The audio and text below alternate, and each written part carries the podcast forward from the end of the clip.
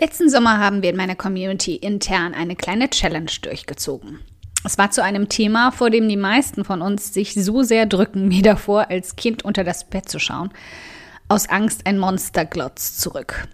Den Gastartikeln. Wie oft hast du schon gelesen oder gehört, dass sie die Geheimwaffe der Reichweitensteigerung sind? Und wie oft hast du dich gewunden und es ignoriert? Zählst du noch? Yep, kenne ich. Ehrlich. Ich habe mich mit um 180 Grad seit bestimmt zwei Jahren davor gedrückt. Ich hatte eine Liste mit potenziellen Seiten und Ansprechpartnern, aber ich habe einfach nie auf den Abzug gedrückt. Deshalb fand ich es wichtig, in unserer Gruppe nicht immer nur davon zu predigen, sondern auch tatsächlich mitzuziehen. Um dir die gleichen Möglichkeiten zu geben, endlich dieses Monster unter dem Bett zu vertreiben, das eigentlich auch recht flauschig und zahnlos ist, habe ich dir die Anleitungen dazu aufgelistet und angepasst, die ursprünglich für meine Community erstellt wurden und mit denen du selbst deine ganz eigene Gastartikel-Challenge angehen kannst.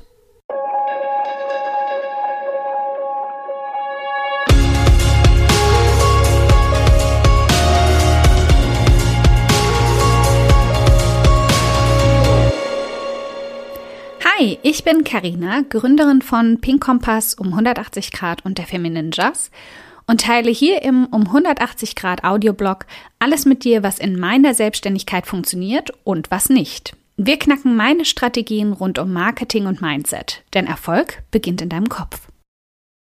Folge 100.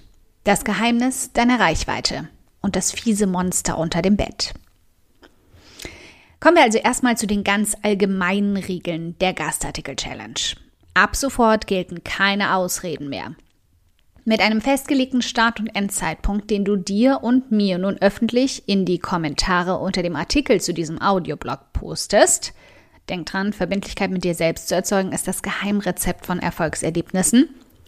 Gibt es keine Möglichkeit mehr, sich tagelang zu drücken oder Selbstzweifel einzureden. Hier, ich zum Beispiel, absolute Meisterin darin. Also für die folgenden vier Wochen gibt es nun für dich klare Ansagen, Anleitungen und Aufgaben, die dich antreiben werden. In der ersten Woche ist deine Aufgabe, dir zehn verschiedene Quellen und wenn möglich direkte Ansprechpersonen oder zumindest E-Mail-Adressen herauszusuchen, bei denen Gastartikeln generell möglich wären. In der zweiten Aufgabe erstellst du eine Pitch-E-Mail und schreibst drei der Quellen an mit je drei verschiedenen Artikelvorschlägen, sodass sie sich nicht überschneiden.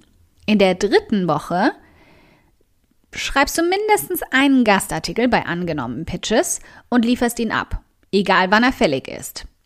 Bei drei abgelehnten Pitches mh, hm, drei weitere nach dem gleichen Prozedere pitchen. Wie beim Sturz vom Pferd, immer sofort wieder in den Sattel. In der vierten Woche ist deine Aufgabe, wie in Woche drei, mindestens einen Gastartikel eines angenommenen Pitches schreiben und abliefern oder die letzten vier Quellen pitchen. Wenn bis jetzt alle abgelehnt wurden, prüf nochmal, ob die Bedingungen alle passen. Dazu kommen wir gleich. Okay, diese knackige Zusammenfassung ist allerdings nicht wirklich hilfreich im Kampf gegen das Monster. Daher habe ich dir hier ein paar Konfettiberge zur Abwehr und Ablenkung mitgebracht, sowie ein Schwert aus Marzipan stehen Gastartikelmonster total drauf. Übersetzt bedeutet es also, wenn du gut genug ausgerüstet bist und weißt, wie du diese einzelnen Schritte sinnvoll und professionell angehst, es ist nicht unbedingt ein Kinderspiel, aber viele in unserer Community haben so Blogs und Webseiten erobert, von denen sie lange aus Scheu und Sorge noch nicht genug zu, gut genug zu sein, zurückgeschreckt sind. Also, was kannst du tun, um deine Chancen zu verbessern? Tipps und Tricks zur ersten Wochenaufgabe. Die richtigen und besten Ansprechpartner findest du oft über das Impressum, die Über mich Seite oder sogar der Redaktionsseite, je nachdem wie groß die Seite ist. Schau also als erstes dort nach, wenn du, wen du anschreiben könntest, bevor du blind einfach das Kontaktfeld nutzt und Nachrichten in eine anonyme Masse schickst. Falls nicht und die Seiten zu groß und unübersichtlich sind, Versuch es auch mal über ihren Twitter- oder Facebook-Kanal und frag einfach kurz an, wen du zum Thema Gastartikel anschreiben dürftest. Such dir Blogs und Websites, die thematisch passen. Sie müssen nicht zwangsläufig genau das gleiche Thema haben, aber frag dich mal selbst, ob deine Zielperson wohl zu 60 bis 18 Prozent Wahrscheinlichkeit darin vertreten ist. Sie könnte ja vielleicht auch dort sein, ist definitiv schon zu schwammig. Also, nah an deinem Thema, nicht zwangsläufig das gleiche Thema. Such dir Blogs oder Seiten, die über deiner Reichweite sind, aber heb dir die großen Kaliber besser auf, wenn deine Reichweite zumindest näher an deren dran ist. Also Beispiel, du hast erst gerade gestartet und kaum Reichweite, dann ist ein Blog ab 12.000 Nutzern im Monat zu empfehlen. Du kannst zum Beispiel für eine grobe Einschätzung des Traffics die Seite SimilarWeb benutzen. Dort kannst du bei der Besucherzahl oft ein Drittel abziehen denn das ist dann eine gute Einschätzung über den Ist-Zustand. Schau auf den Seiten, ob bereits Gastartikel existieren oder ob irgendwo steht, dass Gastartikel ausgeschlossen sind. Mit deren Suchfunktion zum Beispiel nach Gastartikeln zu suchen, kann das schon super schnell die Lösung bringen. Und das kann dir viel Mühe und Zeit ersparen. Frag nicht einfach nur per E-Mail an, ob sie generell Gastartikel annehmen. Den ersten Eindruck gibt es nicht zweimal. Wenn du also nichts Gegenteiliges findest, dann geh all in und bereite in der zweiten Woche einen kompletten Pitch vor. Das wirkt bemüht und überzeugt vielleicht sogar noch, hm, wenn sie eigentlich nicht unbedingt offen waren. Ich habe zum Beispiel keine Gastartikel auf Pink Kompass angenommen, wenn mich jemand danach gefragt hat, ob ich es tue. Wenn mich aber jemand mit drei tollen Themen angeschrieben hat und sich bereits Gedanken dazu gemacht hatte, dann habe ich durchaus Ausnahmen dieser Regel gemacht. Tipps und Tricks zur zweiten Wochenaufgabe. Diese Woche geht es zum ersten Mal ans Pitchen. Aber was bedeutet Pitchen oder ein Pitch? Ursprünglich kommt dieser Begriff aus dem Sport, aus dem Baseball, hat sich aber auch im Businessbereich stark etabliert. Vereinfacht ist es einfach der Versuch oder die Bewerbung, jemanden oder etwas für sich zu gewinnen.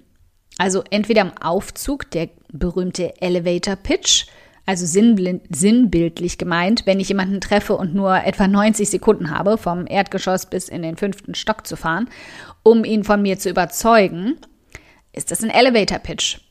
Ein kurzer, knackiger Versuch, jemanden zu überzeugen. Oder eben nicht im Aufzug, in deiner E-Mail. Die Aufgabe deiner zweiten Woche, such dir drei der zehn Quellen bzw. Ansprechpartner aus deiner Liste aus und kontaktiere sie. Bewirb dich also um einen Auftritt auf deren Seite oder die Erwähnung, wenn du Magazine pitchst. Wichtige Tipps und Hinweise dazu. Im Grunde wissen diese Personen meist ganz genau, was sich hinter dieser E-Mail versteckt und dass sich dahinter auch eine Strategie versteckt. Die bekommen E-Mails dieser Art ja häufiger. Trotzdem zeugt es von Professionalität, wenn du sie eben nutzt. Erstens, der richtige Ansprechpartner. Solltest du eine individuelle E-Mail-Adresse gefunden haben, perfekt. Dann sprich die Person auch mit dem Namen an und sag bei Unsicherheit über die richtige Person einfach etwas Nettes dazu, wie ich hoffe, ich bin bei dir richtig. Zweitens, such einen guten Ansatz, um deine E-Mail zu starten. Ein Artikel auf deren Seite, der dir gut gefallen hat, ein Thema, das sie besprechen, das auch dir wichtig ist. Und geh dabei ins Detail, ohne lang zu schwafeln. Zeig, dass du nicht nur den Titel des Artikels gegoogelt hast, sondern es ernst meinst. Also Beispiel, boah, der Punkt XY in eurem Artikel XY hat mich stark zum Nicken gebracht. So geht es mir auch super oft. In deiner Stimme natürlich. Drittens, Verknüpfung von Auftritt und Gastartikel. Im Idealfall hast du einen Nachweis gefunden, dass Gastartikel erlaubt sind. Verweise also in einem kurzen Satz darauf. Ich habe gesehen, Punkt, Punkt, Punkt. Oder andernfalls, stell das offen. Ich weiß nicht ob, hm, aber ich würde mich freuen? In der Art. Viertens. Zeig, dass du recherchiert hast und wirklich passen würdest.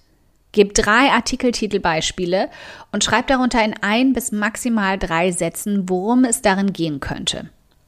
Mehrwert für deren Leser, Schmerzpunkt, Verknüpfung deren Themas und deines. Mach die Artikeltitel richtig gut. Es müssen nicht die endgültigen sein, aber sie sollten jetzt schon mal so klingen, dass derjenige sie auch lesen wollen würde und nicht nur leere Fakten spiegeln wie Thema Alleinreisen. Gute Headline-Tipps findest du zum Beispiel in den Links im Artikel zu diesem Audioblog. Wichtig, recherchiere so gut wie möglich, ob diese Artikel nicht schon dort veröffentlicht wurden. Ich habe schon tolle Gastartikel-Pitches erhalten, aber mit Themen, über die ich selbst schon mehrfach geschrieben habe. So sehr mir das dann auch leid tut, ein solcher Gastartikel würde meinen Lesern oder mir nichts bringen, außer Wiederholung. Und niemand möchte Wiedergekeultes lesen. Also schau mal nach Archiven auf deren Seite, scroll den Blog durch, wenn es sein muss, oder nutz die Suchfunktion und such darauf nach den Schlagwörtern deiner Artikelthemen. Schau auf der Suche nach spannenden Artikelthemen auf deinem eigenen Blog nach den beliebtesten Artikeln und vergleiche, ob sich eine abgewandelte, nicht gleiche Fassung auch für deren Seite anbieten würde. Dann weißt du vorab schon, dass das Thema relevant ist. Erwarte niemals von einem Blogger oder Redakteur, dass er oder sie dir sagt, worüber du schreiben sollst. Im Idealfall solltest du ihm oder ihr Arbeit abnehmen und erleichtern mit deinem Gastartikel, nicht noch zusätzliche aufbürden. Fünftens, das Plus. Auch wenn du noch nicht unbedingt die Zahlen hast, stell klar, was du bieten wirst. Ich würde diesen Artikel selbstverständlich individuell und exklusiv für dich erstellen, gern auch mit passenden qualitativen Fotos. Kannst du zum Beispiel auch aus kostenlosen Quellen passend raussuchen und ihnen damit Arbeit ersparen. Wenn du möchtest und ihn nach der Veröffentlichung natürlich auch meinen Lesern und Fans mitteilen. Also, der Hinweis mit den Fotos geht natürlich nur dann, wenn sie auch Fotos auf ihren Artikeln, in ihren Artikeln, auf ihrem Blog erscheinen lassen. Du weißt schon, was ich meine. Der Artikel würde mindestens, hier etwas mehr als deren Standardlänge einsetzen, Wörter beinhalten und ich würde dafür sorgen, dass er deinen Lesern definitiv viel Mehrwert liefert. Setz diese Sätze in deine eigene Stimme um und erstell sie individuell auf deren Seite. Aber verzettel dich nicht, halte die E-Mail so knackig wie irgend möglich. Bekannte Blogger und Magazine haben keine Zeit und ihr Postfach ist sowieso schon ständig überfüllt mit Anfragen. Sechstens. Ende verbindlich und dankbar. Bedank dich kurz für ihre Zeit, deine Anfrage zu lesen. Bonuspunkt. Ende mit einer klaren Frage, auf die diejenige antworten soll. Setz nicht voraus, dass du genommen wirst. Das ist keine Selbstverständlichkeit. Du bietest es einfach nur an. Aber erschaff eine Verbindlichkeit zu antworten. Zum Beispiel mit dem Satz, was denkst du, wäre einer davon passend für dich und deine Leser? Bäm, auf Absenden klicken. Nicht mehr darüber nachdenken, einfach schicken. Das Schlimmste, was passieren kann, ist Nein zu erhalten. Pff, wir haben noch neun andere Quellen. Kopf hoch, weiter geht's. Okay, die Spaßbremse, nein. Blogger haben tausend verschiedene Gründe abzusagen und mindestens 999 davon haben nichts mit dir zu tun. Also nimm eine Absage nie persönlich. Oder auch zehn. Hartnäckigkeit und Ausdauer machen dich erfolgreich und darin wirst du nun glänzen. Noch ein wichtiger Punkt. Erstelle auf keinen Fall komplette Artikel vorab, wenn du noch keine Zusage eines Bloggers oder einer Seite hast. Das widerspricht dem Grundgedanken, dass Gastartikel individuell und speziell auf das Thema und den Blogger ausgerichtet sein sollen. Biete auf keinen Fall allen drei Bloggern das gleiche Artikelthema oder den gleichen Artikeltitel an.